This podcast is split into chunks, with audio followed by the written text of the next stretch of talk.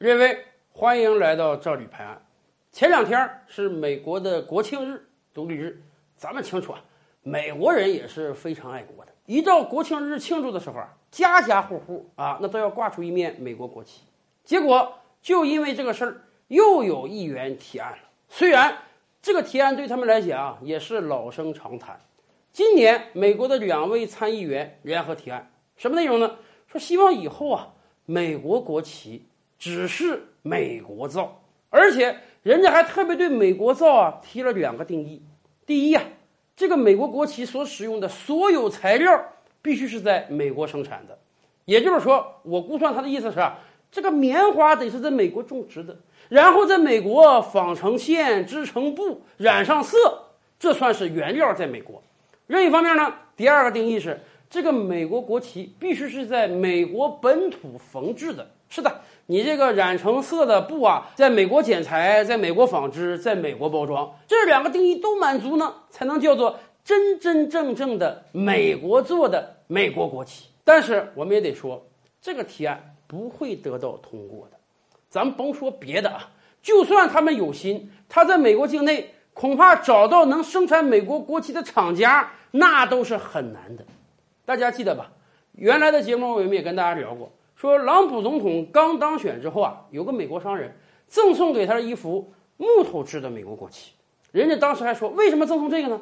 因为这个商人发现，在全美国境内，原先根本没有一个企业能生产木质的美国国旗，所以他基于此，才宁愿花几倍的成本，自己开了个小企业，生产木质美国国旗。那么，普通的布做的、绸做的美国国旗，这个企业好找吗？恐怕更难啊！也就在几年之前，有的参议员也有动议，说这个美军也要使用大量的美国国旗。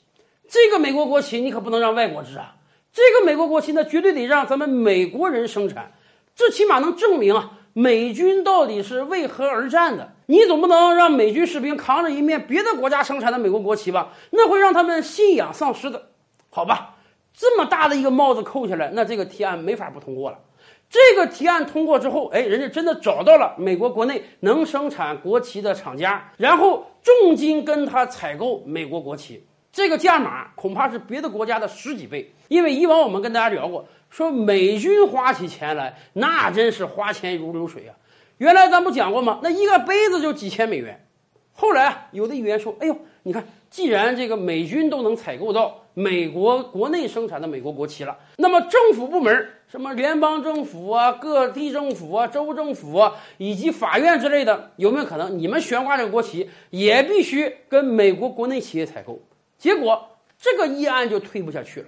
为什么？原因很简单，美军有钱，美国各级政府可没钱啊。美国各级政府一方面有巨大的外债，另一方面花钱必须严格审批啊。你这个议员审批的时候通不过。为什么明明在国外很便宜价格能买下来，你非要花十几倍价格跟美国国内企业买？这个议案都通不过。所以时至今日啊，你别说让美国老百姓只买美国国内生产的国旗，连美国的各级政府部门那都做不到啊。道理其实很简单，什么叫经济全球化一体化？那就是各个国家。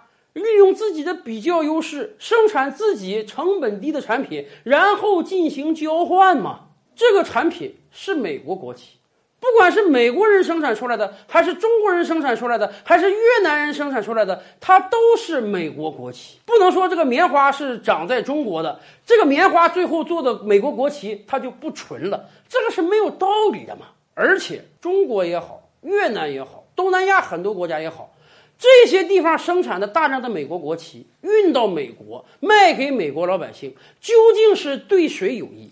是啊，作为生产者是挣到了一点钱，可是咱们也清楚，咱们挣那点钱那是大钱吗？那都是非常微薄利润的血汗钱啊！而真正得到大实惠的是美国那几亿老百姓啊，他们可以花很便宜、很便宜的价格买到一面美国国旗。否则，他们就得花很贵很贵的价格买到一面美国国旗。曾几何时啊，我们很骄傲啊，我们是纺织品大国，全球百分之五十以上的衣服都是我们生产的。但是那个时候我们也有隐忧啊，说我们生产八亿件衬衫才能换回一架空客飞机，而今天我们其实也早就产业升级了。不信大家在买衣服的时候啊，可以去看一看产地。很多知名品牌的服装都早就改成什么越南啊、柬埔寨之类的地方生产了。为什么？因为我们产业升级了，我们也不屑于做很低端的纺织业的工作了。也就是说，有一天，甚至当我们全面产业升级的时候，我们穿的衣服、我们穿的袜子也都是别的国家生产的。可是那个时候，我们应当感到高兴才对呀，因为我们终于可以在别的产业上赚大钱了。我们终于可以不用血汗钱八亿衬衫换飞机了，而很多美国人就是想不通这个道理，或者说他们是在揣着明白装糊涂，为了骗选票而故意这么干的。赵吕拍案，本回书着落在此。欲知大千世界尚有何等惊奇，自然是且听下回分解。